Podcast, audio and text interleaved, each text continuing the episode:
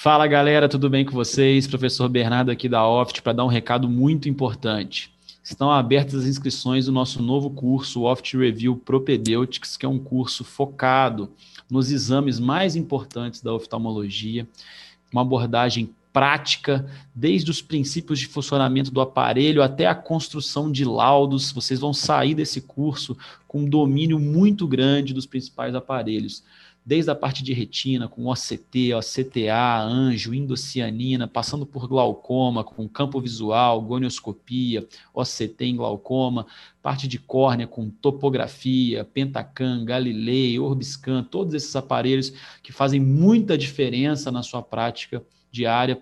Vamos ter um, um, módulo de ultrassom, um módulo de biometria. Então o curso está imperdível. Façam a inscrição no link que está disponível aqui na descrição do podcast. Um abraço e valeu.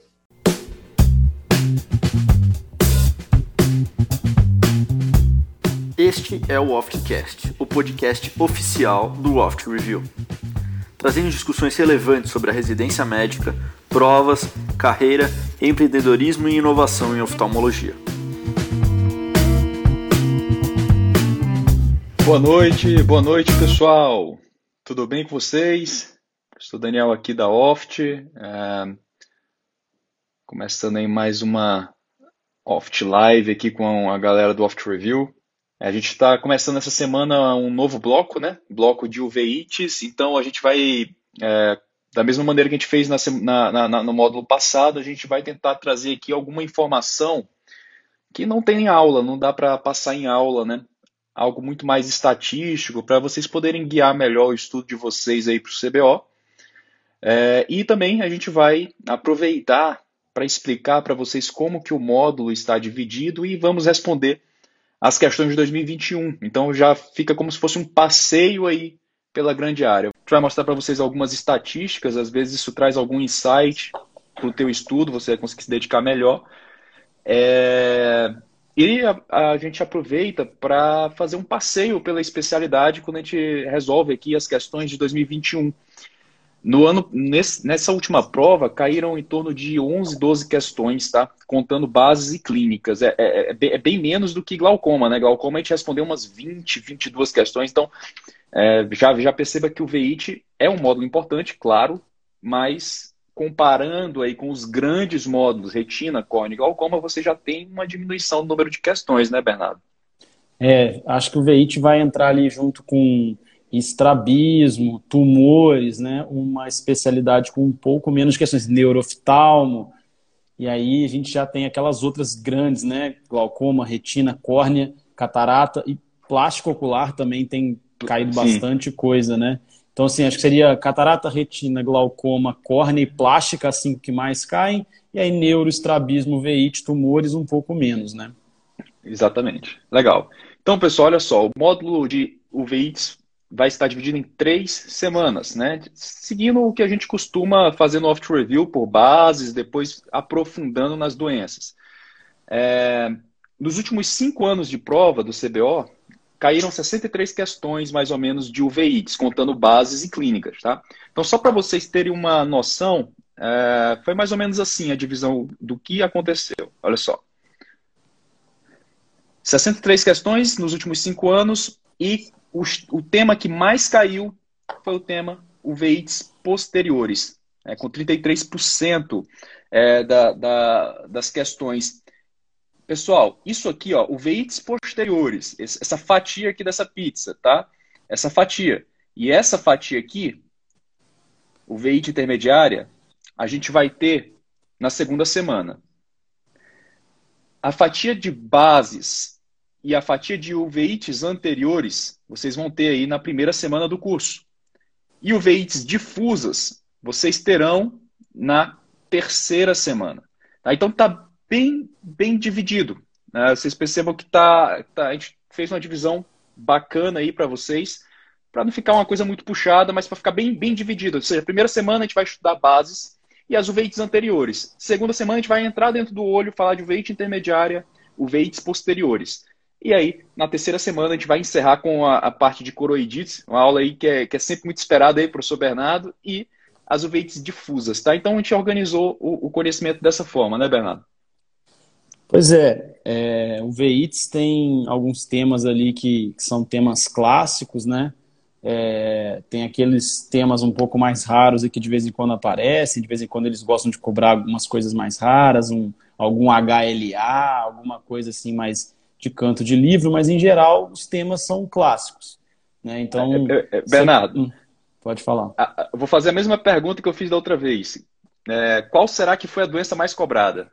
A doença glaucoma, mais... Em, isso, em glaucoma foi cobrado, a mais cobrada foi glaucoma congênito. congênito. Todo mundo ficou, né? E aqui em uveites? Aqui de uveites, deixa um eu chute chutar. Aí. Bom. Bom, eu vou falar da, da, das minhas. Das minhas, uhum. das minhas questões, eu acho que o que mais cai seria acho que talvez espondilite anquilosante, ou as espondiloartropatias soronegativas, de um modo geral, talvez. Foram, foram, foram as questões mais cobradas, olha só. Bom. Então, só para. Esse material vocês vão receber, tá, pessoal? A gente vai dar para vocês. Mas a, o grupo de uveites que mais caiu foram as uveites reumáticas. Depois, coloidites não infecciosas. Isso aqui, terceira semana, isso aqui agora na primeira semana. Então, quem está aí no Off Review já fica atento que essa primeira semana ela é importantíssima, tá? E aí, ó, não fica tão atrás que as uveites virais, sífilis, sarcoidose, Hansen. Então, assim, é, a gente dividiu, o curso está bem dividido assim, de uma maneira que o número de questões está mais ou menos parecido aí em cada semana. Então, está bem dividido aí para vocês. Na parte de bases, são três temas, né? Íris, corpo ciliar e coroide. É o trato veal que a gente vai estudar aqui. O que, que mais cai? Coroide e corpo ciliar. Tá? É o que mais cai. Depois vem íris, tá? Então, coroide e corpo ciliar caíram cada um seis questões nos últimos cinco anos e íris caíram três questões. Então, só para para ilustrar. A gente vai mandar para vocês lá na plataforma esse documento aqui com todas as doenças que caíram e tudo mais, para vocês poderem se organizar melhor. Né? Coroide tem algumas coisas bem clássicas, né, Dani? Aquela questão do fluxo, como que é o fluxo da coroide, como que, é distribu como que é a distribuição do fluxo, né, entre o polo posterior e a periferia, como é que é a, a, né, aquelas camadas, né, Halle, Sattler, córeo capilar, qual que é fenestrado, qual que não é, Exato. qual que é, per, qual que é permeável à fluoresceína e qual que não é. Então isso cai sempre. Membrana de Bruch, se você considerar também como coroide, eles gostam de perguntar as coisas da membrana de Bru. Então, realmente, dentro daí da parte base, junto com o corpo ciliar, né, seria o destaque. Exato. É, e a prova de 2021, eu acho que eu acho foi uma boa prova, eu considero que foi uma boa prova. Eles têm cobrado alguns casos interessantes de imagens, assim, chama bastante atenção, mas a prova inteira, ela tinha no curso, você conseguia ir bem na prova inteira. Tem uma questão que é uma questão polêmica, que a gente vai, a gente vai conversar aqui com vocês, tá? Mas dava para ir muito bem. Então, assim, agora a gente vai começar aqui a dar um passeio pela especialidade respondendo a prova para vocês. A gente vai responder a prova e aproveitar aqui, discutir aqui de uma maneira bem, bem descontraída, sempre criticando muito e elogiando pouco. é uma, é, antes da gente começar, um breve comentário em relação a isso que você falou eu acho que se tem uma coisa que a prova do CBO está ficando um pouquinho mais sofisticada, é nessa parte de exames. Tá? E não, não, não é fazendo jabá para o Propedeutics, não, não foi de propósito esse comentário, mas realmente eles têm cobrado cada vez mais exames complementares na parte de imagens. Não era comum eles te cobrarem OCT, identificação de, por exemplo, ah, identifica uma Mactel no OCT, igual caiu recentemente caiu na prova de 2021, identificar no OCT uma Mactel, ou identificar no OCT uma membros com atividade, e aí na anjo endocianina, muitas questões de white dot sobre anjo endocianina, questões de ERG. Então, assim, eu acho que se tem um aspecto que a prova do CBA está ficando melhor, mais inteligente, menos decoreba, é nessa parte de imagens. Né? E aí nas UVITs é um, um prato cheio para bonitas imagens, né? UVIT Normalmente você tem aqueles quadros clínicos bonitos, principalmente das uveites posteriores, né? E é muito interessante. Então, acho que é importante nessa parte de uveite estar muito atento nas imagens, estar bem atento mesmo. Eu lembro que no meu ano é, deve, é questão da sua aula, mas no meu ano caiu uma questão interessante, que tinha vários fundos de olho, que era para você identificar qual que era necrose aguda de retina, qual que era citomegalovírus, qual Foi... que era porne, só pelo fundo de olho. Questão, questão muito boa. Questão muito boa. Pois e é. ainda dava uma dica assim, ó, tal caso tem vitreite, que já é para o cara Exato. raciocinar. Muito boa a questão, é. Realmente pois é, a, a parte de imagens do CBO tá ficando bem interessante. É isso aí, legal. Vamos começar, Bernardo? Vamos, bora. Então vamos lá. Ó. Questão, a gente tem, a gente tem 11 questõezinhas para fazer aqui. Vai ser rapidinho, um passeio aí pela especialidade, né? Então, vamos lá. Ó. Eu vou ler aqui o enunciado da questão de 2021, tá? Ele começou, a primeira questão é a questão de bases. Sobre o fluxo sanguíneo da coroide, assinar a alternativa correta, né? Questão de coroide, clássica. É isso que eu falei do fluxo, né? Eles Exatamente. gostam de cobrar. É, e aqui a gente já faz uma revisão legal. Olha só, olha o que a letra A fala.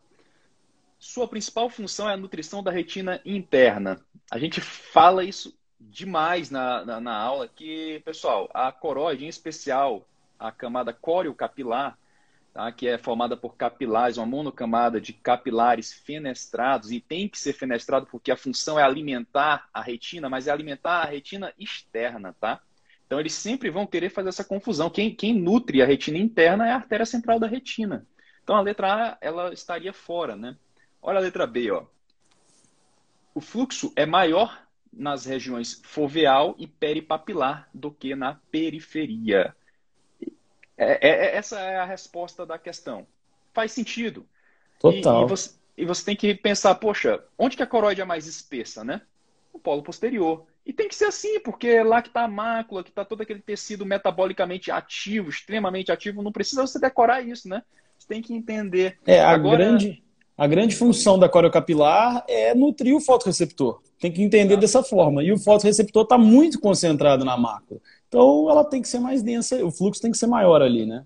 Exato. O fluxo ele é maior, o fluxo ele é contínuo, tá? E, e tem uma, já caiu uma, uma bobeira, cara, de prova que fala assim que os, os lóbulos, porque é, é, o fluxo é meio que lobular, tá? a corocapilar ela tem pequenos lóbulos, tá?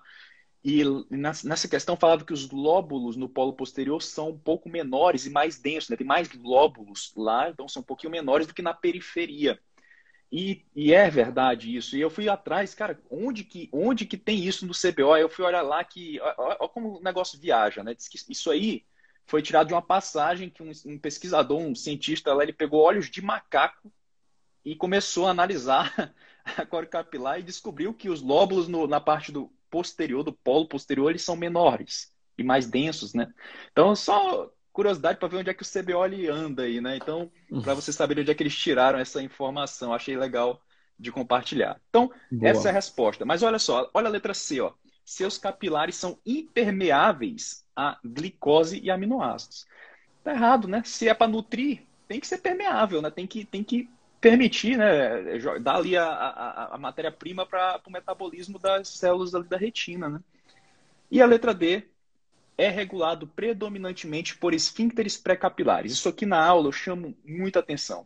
Essa história de esfíncter pré-capilar, isso já caiu umas três, quatro vezes. Essa mesma afirmativa. Assim, a afirmativa é a seguinte: tem esfíncter pré-capilar na, na, na capilar. Você fala assim, ó, não tem. Não tem. Não tem, porque o fluxo tem que ser contínuo. Não faz sentido ter esfíncter nesses, nesses tecidos. Então não tem, decora assim, grava isso aí, porque isso já caiu demais. Então, questãozinha boa aí pra gente dar uma revisada boa em coroide, né? A gente já passa da primeira e já vai aqui para E aí, só, só para te agregar um pouco mais de conhecimento, então a coriocapilar ela é fenestrada e ela vai ser permeável à fluoresceína. Por isso que ao longo do exame a fluoresceína vai extravasando ali na coroide, vai preenchendo todo o parênquima da coroide ali, né?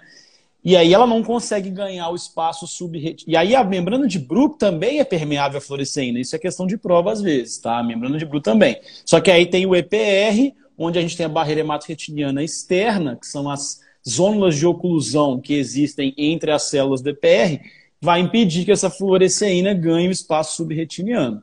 Mas então até a Bru, aquela fluorescina consegue, consegue passar. Show de bola. É isso aí. Então, fechado aqui essa primeira questão, um passeiozinho por coroide. A gente já viu, opa, já, a, aula 3 de hoje, hein? A aula 3 de hoje já caiu em 2021. Agora é a vez de cair a aula 1. íris, caiu íris em 2021. Então vamos lá. Sobre a íris é correto afirmar que. Então, letra A. O músculo dilatador da pupila estende-se da raiz até a margem pupilar.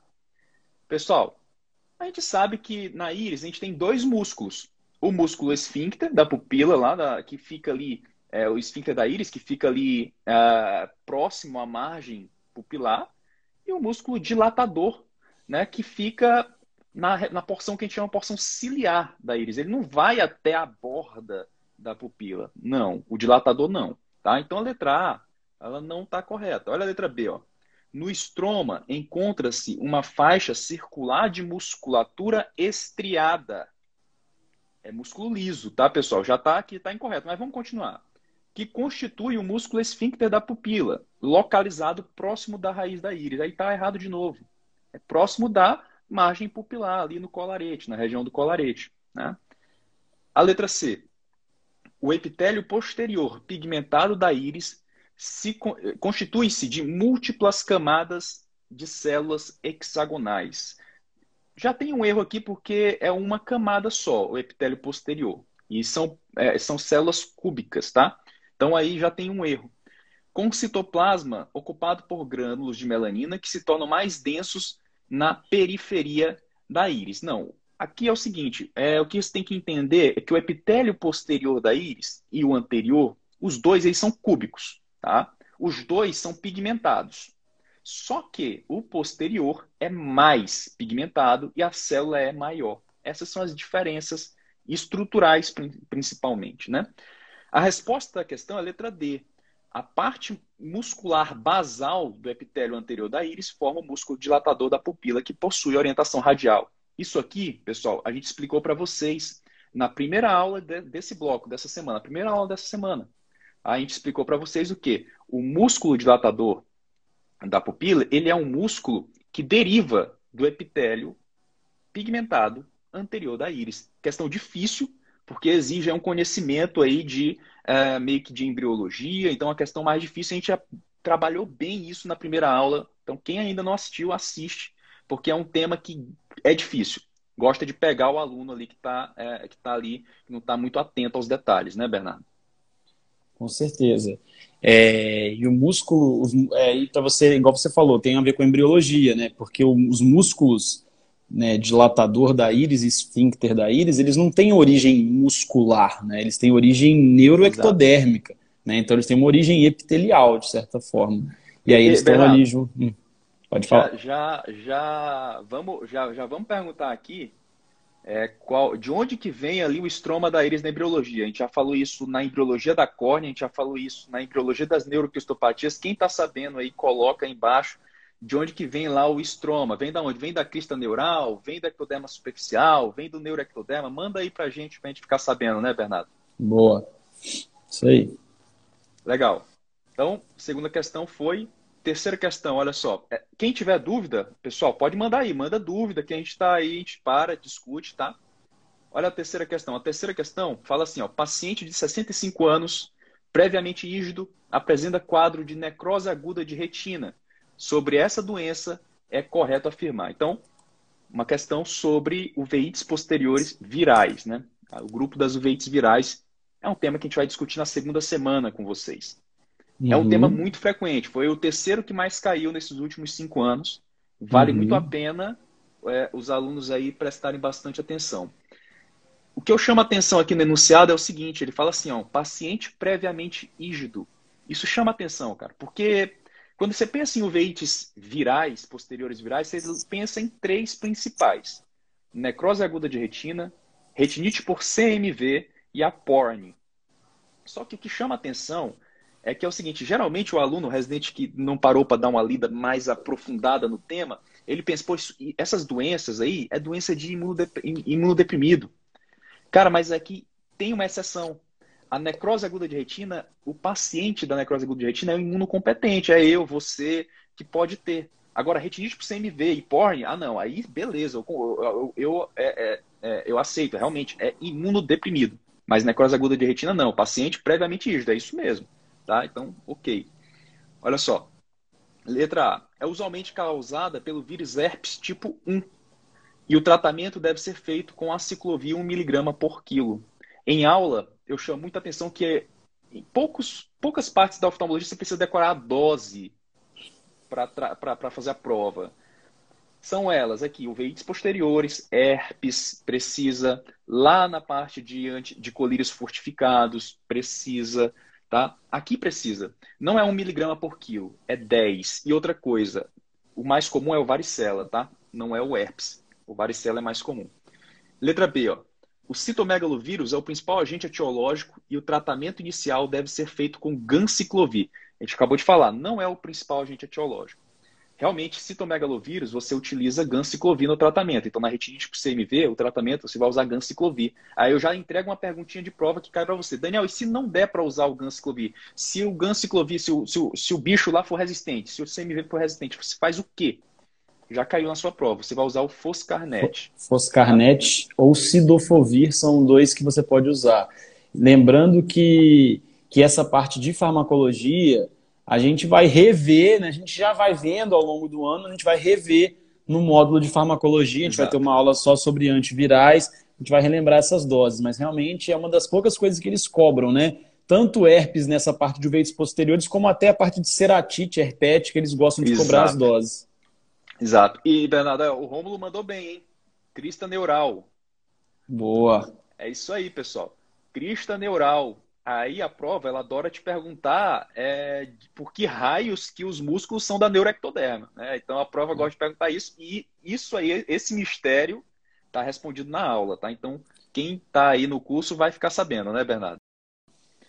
Tá, legal. Então, é, vamos partir para a letra C. Olha só. É mais comumente causada pelo vírus varicela zoster e o tratamento inicial deve ser feito com aciclovir 10mg por quilo endovenoso. Tá aí. Essa seria a resposta da questão. Mas vamos ver a letra D, tá? O herpes vírus tipo 2 é o agente etiológico mais provável. Na verdade, é o varicela zoster, tá? E o tratamento inicial é feito com valaciclovir 500mg via oral. Só fazendo um parêntese aqui, para a gente agregar um pouquinho aí na, na discussão, olha só, pessoal. Necrose aguda de retina, o tratamento que você vai fazer é, é com a ciclovia 10mg por quilo, EV 14 dias. É um tratamento de ataque, aquele tratamento para você combater a doença, tratar a doença.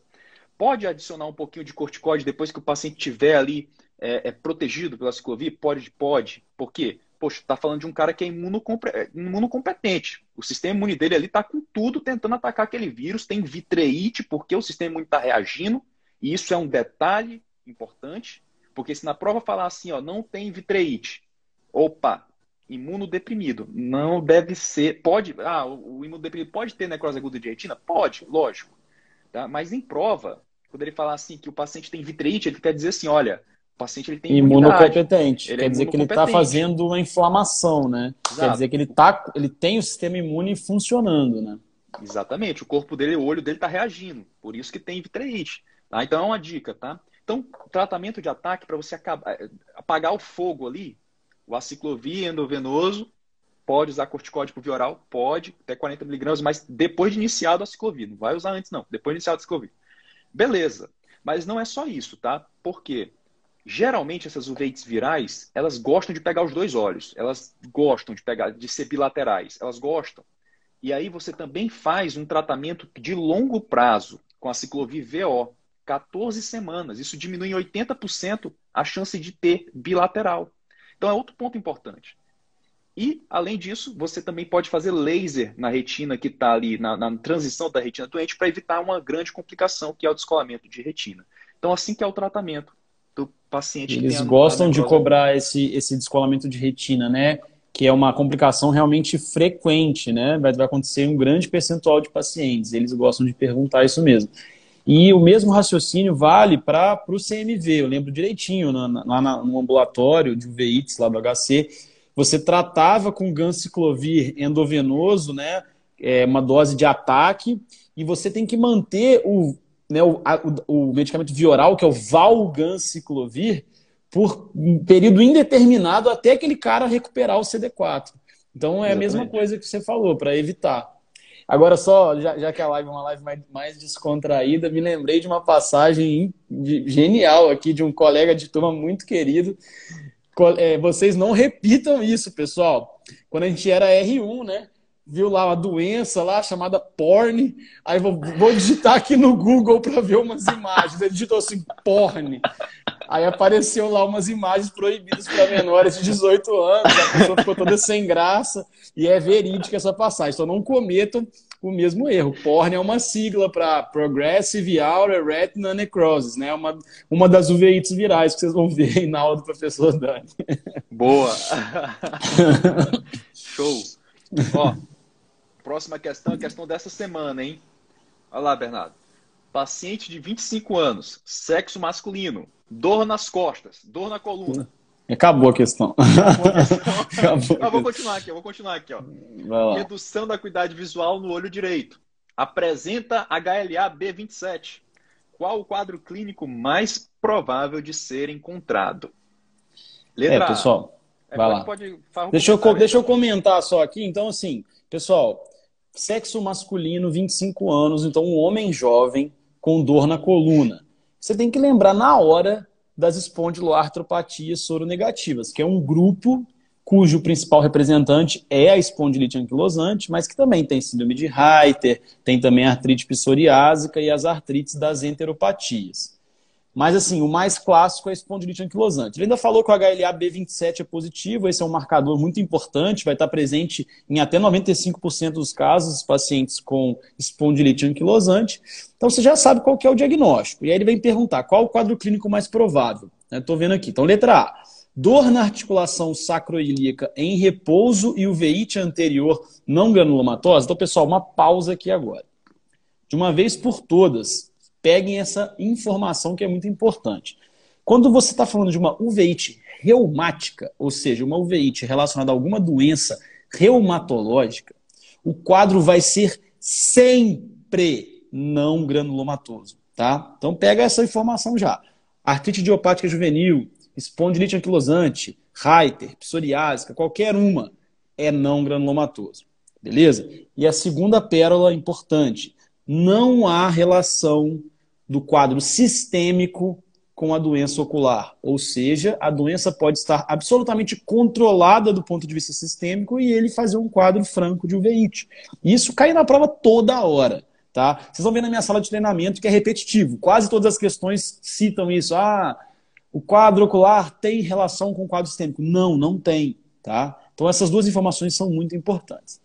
E uma terceira informação importante que também vai ajudar vocês a responderem várias questões, é qualquer doença que causa quadro granulomatoso, caracteristicamente, exemplo, sarcoidose, tuberculose, outras que podem causar quadro granulomatoso, como toxo, rarada, todas as doenças que causam quadro granulomatoso, elas também podem causar quadro não granulomatoso, tá? Só que o contrário não é verdadeiro. Então, as condições que tipicamente causam doença não granulomatosa, elas não conseguem, de vez em quando, causar quadro granulomatoso. Beleza. Voltando à questão, a espondilite, anquilosante é uma doença inflamatória que acomete predominantemente as articulações sacroilíacas e lombar. Tá? E é como é uma doença inflamatória, a dor é maior em repouso. Tá? Isso é uma característica das doenças inflamatórias. A dor é pior em repouso. Tem aquela rigidez matinal, igual tem também na artrite reumatoide. Então, letragem está certa. Dor na articulação sacroiliaca em repouso e uveíte não granulomatosa. Tá? A letra B fala dor lombar, a movimentação e vasculite de retina. As duas estão erradas, porque a dor lombar ela é, melhora com a movimentação e não tem vasculite. É uveíte anterior não granulomatosa, que é o quadro associado. Letra C, redução e retificação da coluna lombar e o veite posterior. Até tem essa, essa retificação da coluna lombar, né? Porque acontece uma fusão das vértebras ali e tudo mais, mas não é o veite posterior, é o veite anterior. E letra D, retificação da coluna torácica, quadro é mais lombar, né? E o veite anterior granulomatosa. Não, é não granulomatosa. Então essas informações são importantes porque vocês, você consegue né, fazer uma associação com várias outras doenças uma coisa que eu não falei é que as uveites reumáticas, caracteristicamente, são anteriores, predominantemente. Existem algumas doenças reumatológicas que podem causar uveíte posterior, podem causar vasculite, né? BC, pode causar, Wegener pode causar, lúpus pode causar vasculite, mas quando eu falo de uveites puramente reumatológicas, estou falando dessas espondilite anquilosante, Reiter, psoriásica e da artrite idiopática juvenil, que aí o quadro é basicamente uveite anterior não granulomatosa. Show de bola. A próxima questão, pessoal, é uma questão aí mais difícil, né? Olha só. Paciente de 30 anos do sexo masculino apresenta isquemia periférica da retina qual microorganismo pode estar mais provavelmente implicado nesse quadro? Ele coloca aqui algumas opções, né? Treponema pálido, Mycobacterium tuberculosis, Bartonella hansellae ou Pneumocystis girovese? Essa é uma questão é, um pouquinho mais difícil. É, eu achei uma questão até faltou informação, na minha opinião. É. Por quê, né? Vamos, vamos fazer um raciocínio assim simples. Que, isquemia periférica de retina, ele está falando de um quadro oclu, vaso-oclusivo, né? Tem algum vaso, os vasos estão ocluídos e está causando isquemia periférica. Por um quadro provavelmente de vasculite, né? Então você tem uma inflamação do vaso, esse vaso inflamou, causou uma oclusão capilar e isquemia periférica. Quais são as doenças que cursam com é, vasculite dentre essas aí? Tanto sífilis quanto tuberculose podem causar vasculite, né? Bartonella e pneumocystis girovese já não tem essa, né, não, não é clássico. Sim, Bartonella é uma outra doença, né, doença da arranhadura do gato. E pneumocystis girovese não tem acometimento ocular clássico, né? Eu, eu então acho eu acho ficaria entre essas duas. Ficaria aí entre sífilis e tuberculose. Só que aí, epidemiologicamente, sífilis é mais comum, né? E no paciente masculino, ele colocou masculino ali para falar que sexo masculino, homens jovens, seria um fator de risco para sífilis. Acho que foi nesse sentido. Porque a gente sabe que tuberculose é uma doença mais comum em imunossuprimidos, uma doença mais comum em pacientes com comorbidades, alcoólatras, pacientes com desnutrição. Então, acho que foi nesse sentido que ele deu o gabarito como treponema pálido, por causa desse Exato. negócio de homem jovem. Mas é muita, eu, né, muito eu achei que Eu achei que é poderia é ter feito, né? Poderia ter feito uma questão um pouco mais elaborada, né? É, Porque... tanto que no nosso comentário a gente colocou que epidemiologicamente a sífilis é. seria mais comum aí nessa faixa etária, mas assim, faltaram informações. Se eles falassem, se ele falasse, por exemplo, que era é, um acometimento predominantemente de veias, aí você já pensaria em, em tuberculose. Ele não deu nenhuma informação assim a mais. Poderia ter falado dos exames complementares, né, para trabalhar essa questão do VDRL. Enfim, eu achei que foi uma questão um pouco. Ah. Né, mas assim, a gente pode falar dessa forma, que as doenças que causam vasculite aí entre essas é sífilis e tuberculose, e aí que a sífilis seria mais comum epidemiologicamente, né? Exatamente. Então, é, não tem muito que, o que discutir assim, né? É, a não ser falar a respeito disso. Só um adendo, é, para quem aí já assistiu às aulas da semana, é, na verdade, não, semana que vem, na verdade, a gente vai falar de uveite intermediária. E o uveite intermediária, é, vocês vão ver que a gente faz todo um diagnóstico diferencial, tem que pesquisar várias doenças, dentre elas, sífilis, tuberculose. E o uveite intermediária, quem é o alvo? é o vítreo e a pars plana retina periférica. Então não é incomum você ter, por exemplo, neovascularizações na periferia. Por isso que nesses casos é, é interessante, além de fazer uma angioflu do polo posterior para ver o edema macular, que é a principal causa de baixa de visão, buscar a periferia em busca de vasculite. Então só para você lembrar que tanto a, a tuberculose quanto a, o sífilis podem ser causas aí de uma isquemia periférica da retina, tá? Então, só um adicional que vocês vão ver na semana 2 do bloco. Vamos para a próxima questão aqui, Bernardo. Olha só. Paciente Bora. do sexo feminino com diagnóstico de esclerose múltipla apresenta redução da acuidade visual e moscas volantes.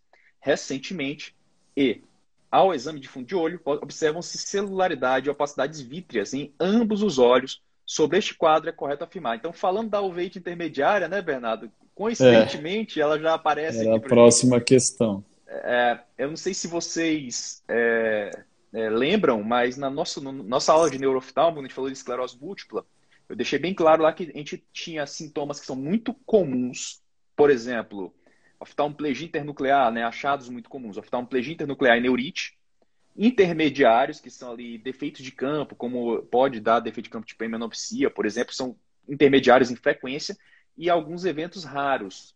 Dentre os raros está lá assim, ó, uveíte intermediária. E aí o legal é que aqui a gente volta a esse conceito, quando a gente for falar de uveíte intermediária, eu vou falar para vocês, olha, lembra da aula de hidroftalmo? Aqui, uma das causas de uveíte intermediária, que tem que ser investigada, 15% das uveites intermediárias podem estar relacionadas à esclerose múltipla. Tá? Então, quando ele fala aqui que a paciente tem aqui uma queixa de baixa acuidade visual, qual é a principal causa de baixa acuidade visual no paciente que tem, que tem é, é, é uma uveíte intermediária? É edema macular cistoide. Ponto. Essa é a principal causa de baixa visual, visual nesses pacientes. E na hora que ele fala aqui, ó, opacidades vítreas em ambos os olhos, isso é a característica uveíte intermediária. O grande alvo é o vítreo. Então, vitreite é uma coisa muito importante. Inclusive com dois achados que são clássicos, que se cair na tua prova de imagem já caíram. Você tem que pensar em uveíte intermediário, que são os snowballs e snowbanks, que são esses agregados inflamatórios no vítreo do paciente. Snowballs, umas bolinhas brancas inflamatórias, e snowbank é depositado na parte inferior é, da retina. Tá? Então, uma revisão aí, passeamos agora pela uveíte intermediária, vamos ver as alternativas, né? Então, olha só, é recomendado o tratamento com imunossupressor da classe, da, da, da classe do adalimumab. Não, é, o tratamento da uveíte intermediária. Primeiro, você vai buscar tratar a causa, a causa da doença. Geralmente, esclerose múltipla. Hein? Lembra do conceito, esclerose múltipla com neurite, né, aquela neurite óptica clássica, lembra que você não pode dar só corticóide oral, porque os, os, os estudos mostraram que você tem mais recidiva. Então, se você for tratar o paciente, você vai tratar com corticoide intravenoso e oral, mas tem que ter o intravenoso associado. Aqui na, na uveite intermediária, você tem que tratar a causa.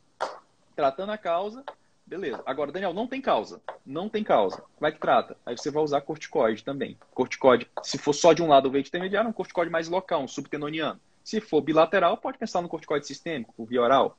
Então, não é o adalimumab aqui. Letra B. O tratamento inicial mais apropriado é a injeção intravítrea de antiangiogênico bilateral? Não, né? A gente está aqui diante de uma condição inflamatória, né?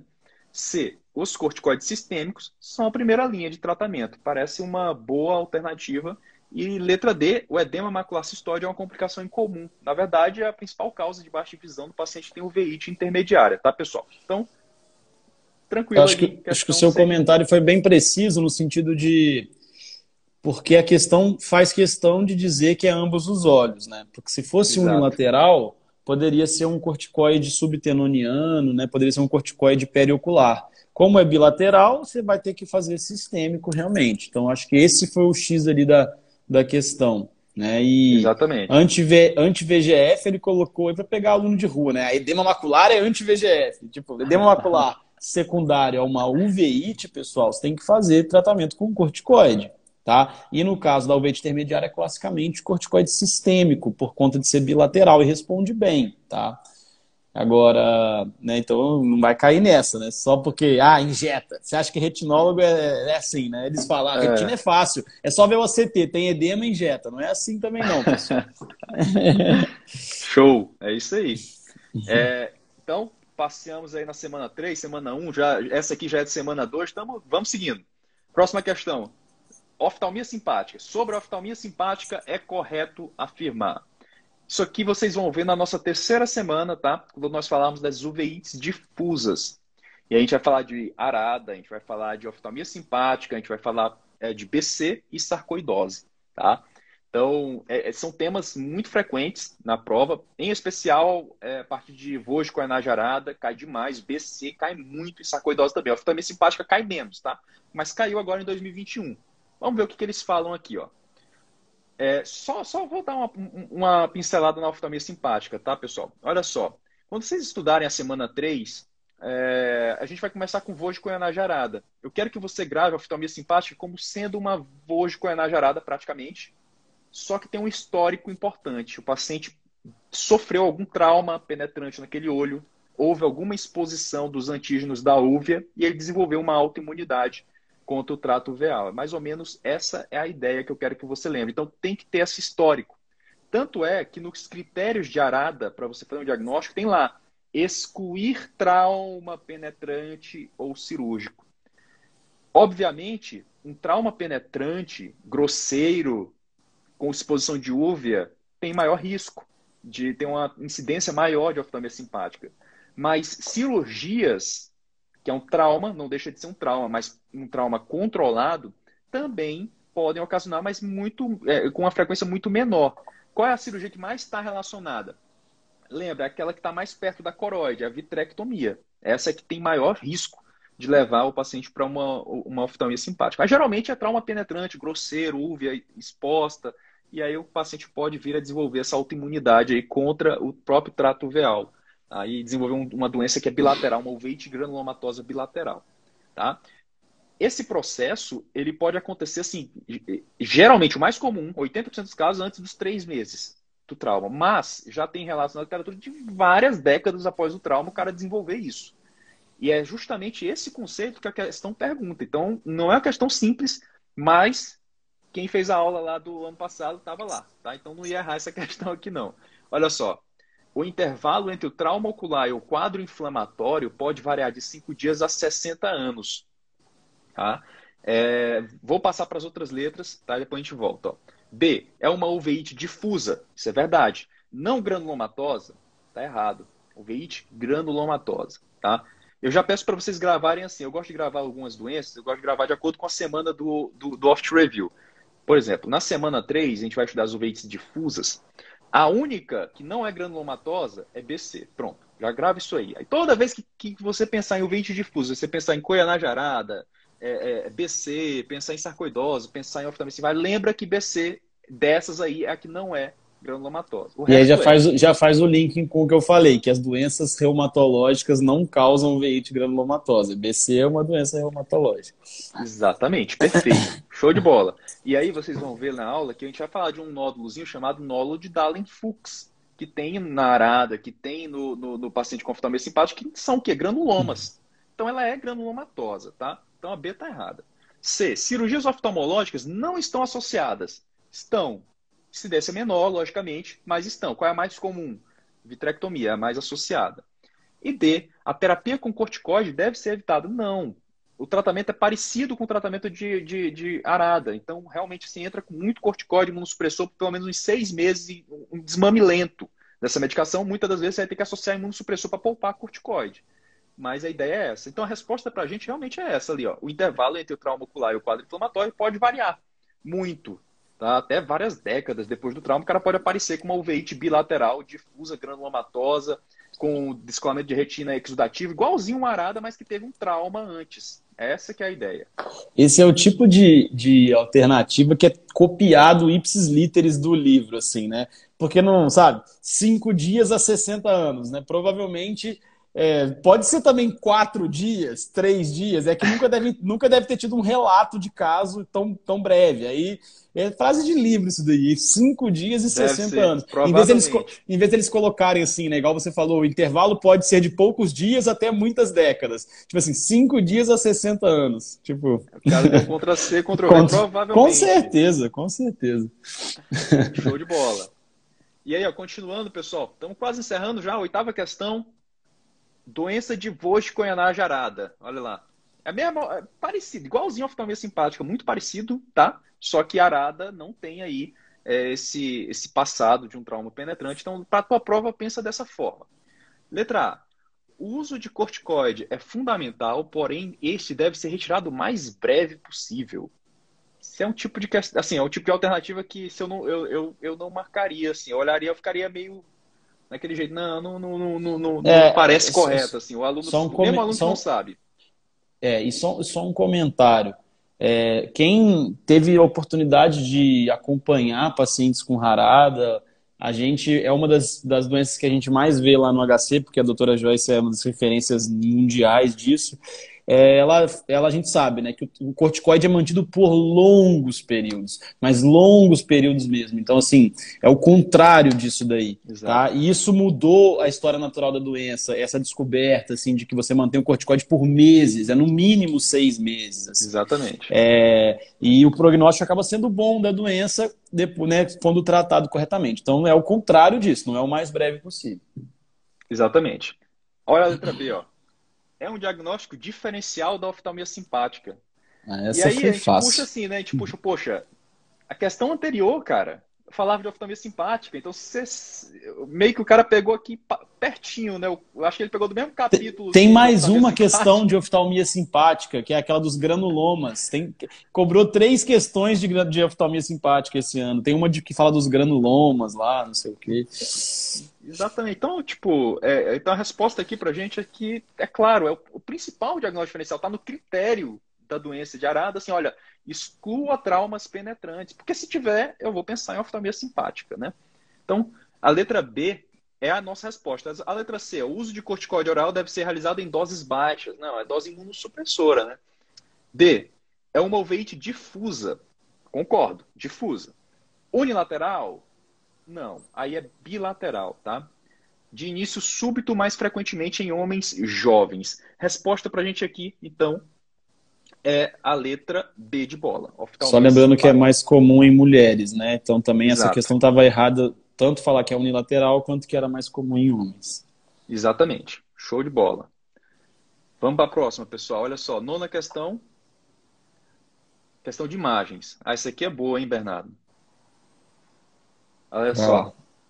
Paciente feminino, 30 anos, previamente írgida, apresenta redução súbita de acuidade do olho esquerdo a 10 dias. Os achados angiográficos e tomográficos do olho esquerdo evidenciam é, evidenciados abaixo. Olho direito sem alterações. É, é, o que você falou, né? Tem que identificar a imagem agora, né? E aí. É, deixa eu descrever para o pessoal ó. essas imagens. Ah, boa, aqui, você ó. vai falar. Eu mostro Perfeito. Aqui, então, vou falar para eles algo. Assim, é, essa é uma questão que, que tem as imagens e tudo mais, mas você nem precisa delas para matar o diagnóstico, porque vocês vão ver lá na semana 3 também da parte de doenças síndromes dos pontos brancos, que é um dos temas que eu mais gosto de, de dar aula, eu adoro esse tema. Então, assim, pessoal, só tem uma síndrome dos pontos brancos que causa doença unilateral, que é Mildes. Então ele falou que era olho esquerdo, que o olho direito tinha cuidado visual de 1. Então você já sabe que é Mildes. E aí você vai lembrar lá que Mildes acomete mulheres, jovens, míopes, tem pródromos virais, né? Então é a fotoreceptorite, é uma gripe do fotoreceptor e que é autolimitado.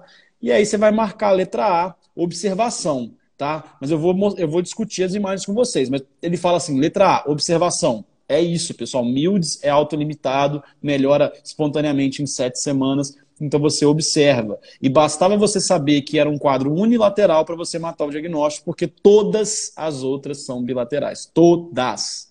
Beleza? A letra B fala de fotocoagulação, nada a ver. Vitaminas na letra C, nada a ver. E a letra D fala em antiangiogênico, também não tem nada a ver.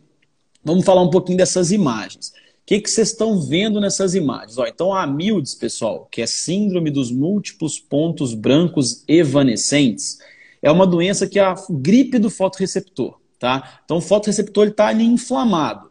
Então, olha o que, que você observa ali na, na linha dos fotoreceptores.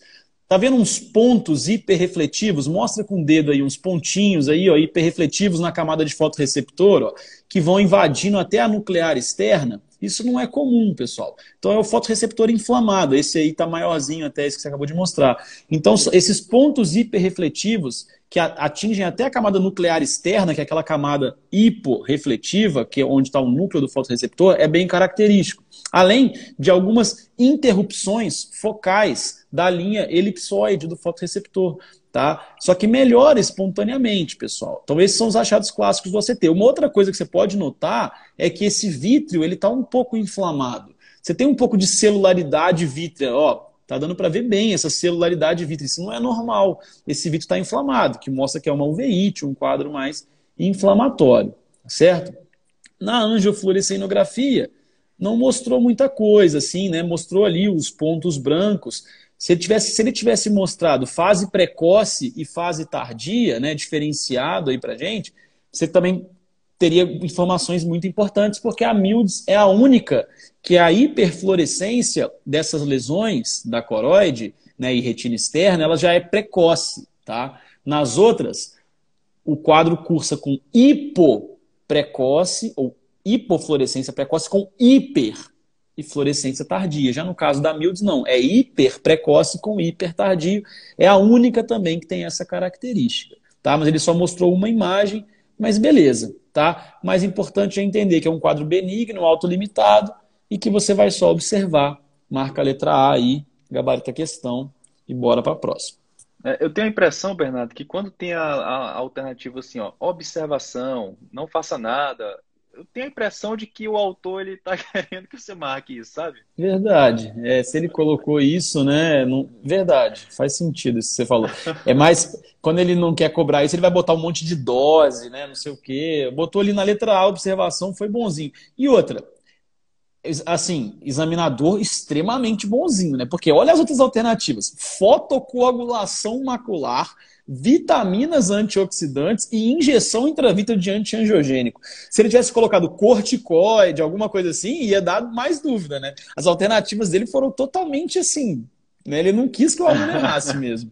Colocou Boa. só coisa nada a ver, assim. Legal. Olha só, próxima questão também questão de imagens e exame, né? Tome exame de novo. Paciente masculino, 35 anos, com história recorrente de úlceras orais e genitais. HLA B51 positivo. A gente já para bem aqui só para falar uma coisa. A gente viu dois HLAs importantes hoje, né? O B27 das espondilites, tá? E o B51 de BC. Então, tu tem que decorar é, se você tem que decorar HLA, decore HLA-B27, HB51 e decora e também o A29, que A29. é São os três. São os três de prova. Esses três que você esses, tem que saber. Tá e é frequente não... de cobrar. Vocês vão ver na minha sala de treinamento aí que tem umas quatro questões sobre esses HLAs já caíram já. Então realmente tem que saber. Isso. Então, na hora que ele falou aqui, ó, úlceras orais genitais HLA B51, a gente já sabe que ele está falando de BC. Olha, olha, olha como, como como eles gostaram aí de cobrar o weights posteriores, né? A, a semana, a, a, o weights difusas, né? Perdão. Semana 3, caiu duas praticamente de oftalmia simpática, caiu voz com a najarada, caiu BC, só, não, só ainda não chegou aqui na sarcoidose, né? Da, da parte clínica, né? E, e aí a gente, eu, eu, se fosse eu fazendo essa questão, como é que eu, né, eu pararia e falaria igual você, você falou. Bom, eu sei que é BC, já, isso eu já sei. E, eu tenho várias imagens de angiofluorescinografia.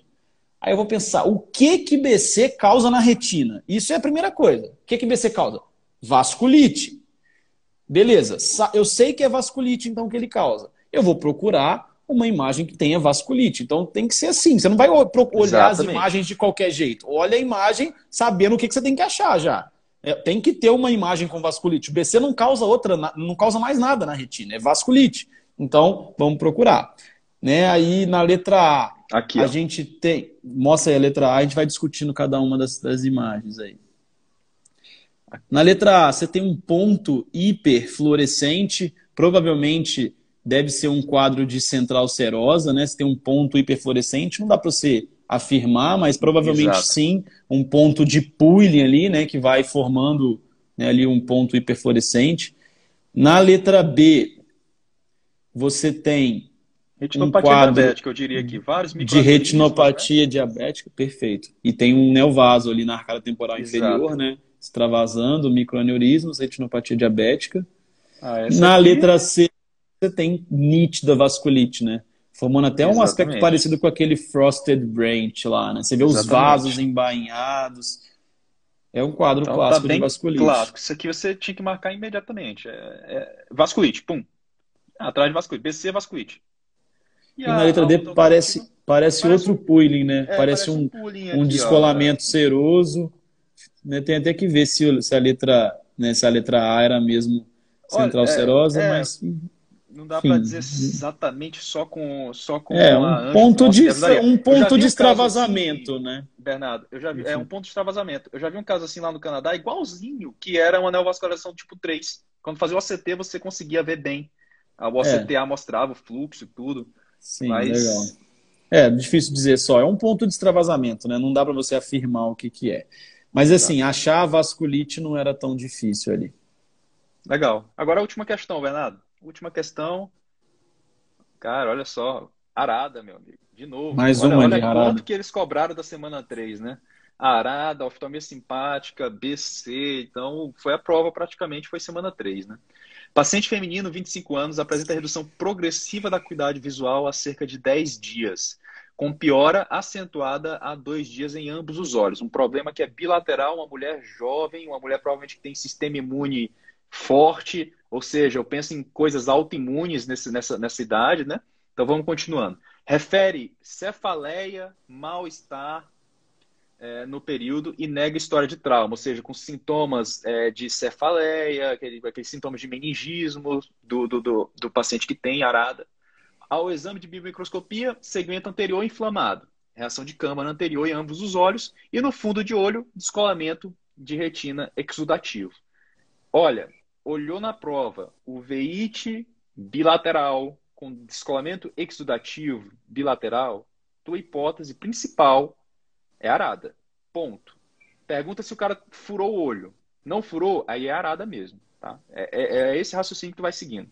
E só, tá? só só, só para ilustrar para quem está ouvindo, né? Ele não falou que é descolamento de retina exudativo. Ele disse que é um descolamento bilateral sem roturas associadas. Então aí o pulo do gato. Se não tem rotura, Exato. não é regmatogênico, é exudativo inferior, porque o descolamento exudativo ele tende a ir para baixo quando o paciente está sentado, quando está sentado ou em pé, né? E quando ele deita, esse descolamento tende a ir para a mácula, para o polo posterior.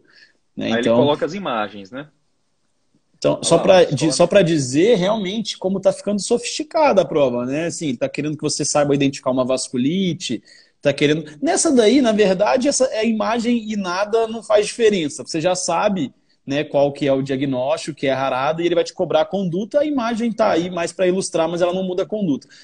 Interessante é dizer sobre esses os, pinpoints, é, né? Os pinpoints, isso aqui é legal. É um achado clássico, tá, pessoal, da angioflu do paciente que tem coreana jarada. Você tem esses pinpoints, são pontos de vazamento, e aí eles vão coalescendo e formando os descolamentos de retina exudativo. Tá? E aí ele pergunta qual é o tratamento aqui. Pô, você vai fazer uma vitrectomia? Não, né? O paciente ele não tem um DR é, é, com rotura, não é regmatogênico. Azatioprina, você quer uma coisa para apagar o fogo, né? O que, que apaga o fogo nesses casos aqui? A corticoide em altas doses. Então, corticosteroide sistêmico em dose imunossupressora. Essa é a resposta por longos períodos, tá? Um desmame bem lento, no mínimo aí seis meses de uso de corticoide, né, Bernardo? Então. É, exato. Como eles repetiram esse tema de, de rarada, oftalmia simpática, né? É, legal. Então, assim, eu acho que foi uma boa discussão. A gente, deu, a gente, a gente mostrou para vocês como que está organizado o módulo e também fizemos um, demos um passeio aí na especialidade, uma revisão geral aí para vocês verem como que tem caído esse tipo de, é, de prova, né? A prova de UVIs. Ah, tenho certeza que vocês vão gostar das aulas e mandem para a gente os. Ô, Dani, ficou, né? faltando uma, ficou faltando uma questão aqui que envolve um pouco o VEIT, que eu vou ler aqui. Ó. O padrão de reação encontrado nas inflamações granulomatosas pode sugerir uma determinada ah. etiologia. Dentre as condições abaixo, em qual se espera encontrar o granuloma do tipo difuso? Pessoal, uma das, essa eu achei uma das questões mais difíceis da prova, né? Ele queria que você soubesse classificação dos granulomas, né? E perguntou qual a doença que causa granuloma difuso, tá? Aí nas alternativas, letra A, oftalmia simpática, letra B, sarcoidose, letra C, reação caseosa da tuberculose e letra D, hanseníase tuberculoide.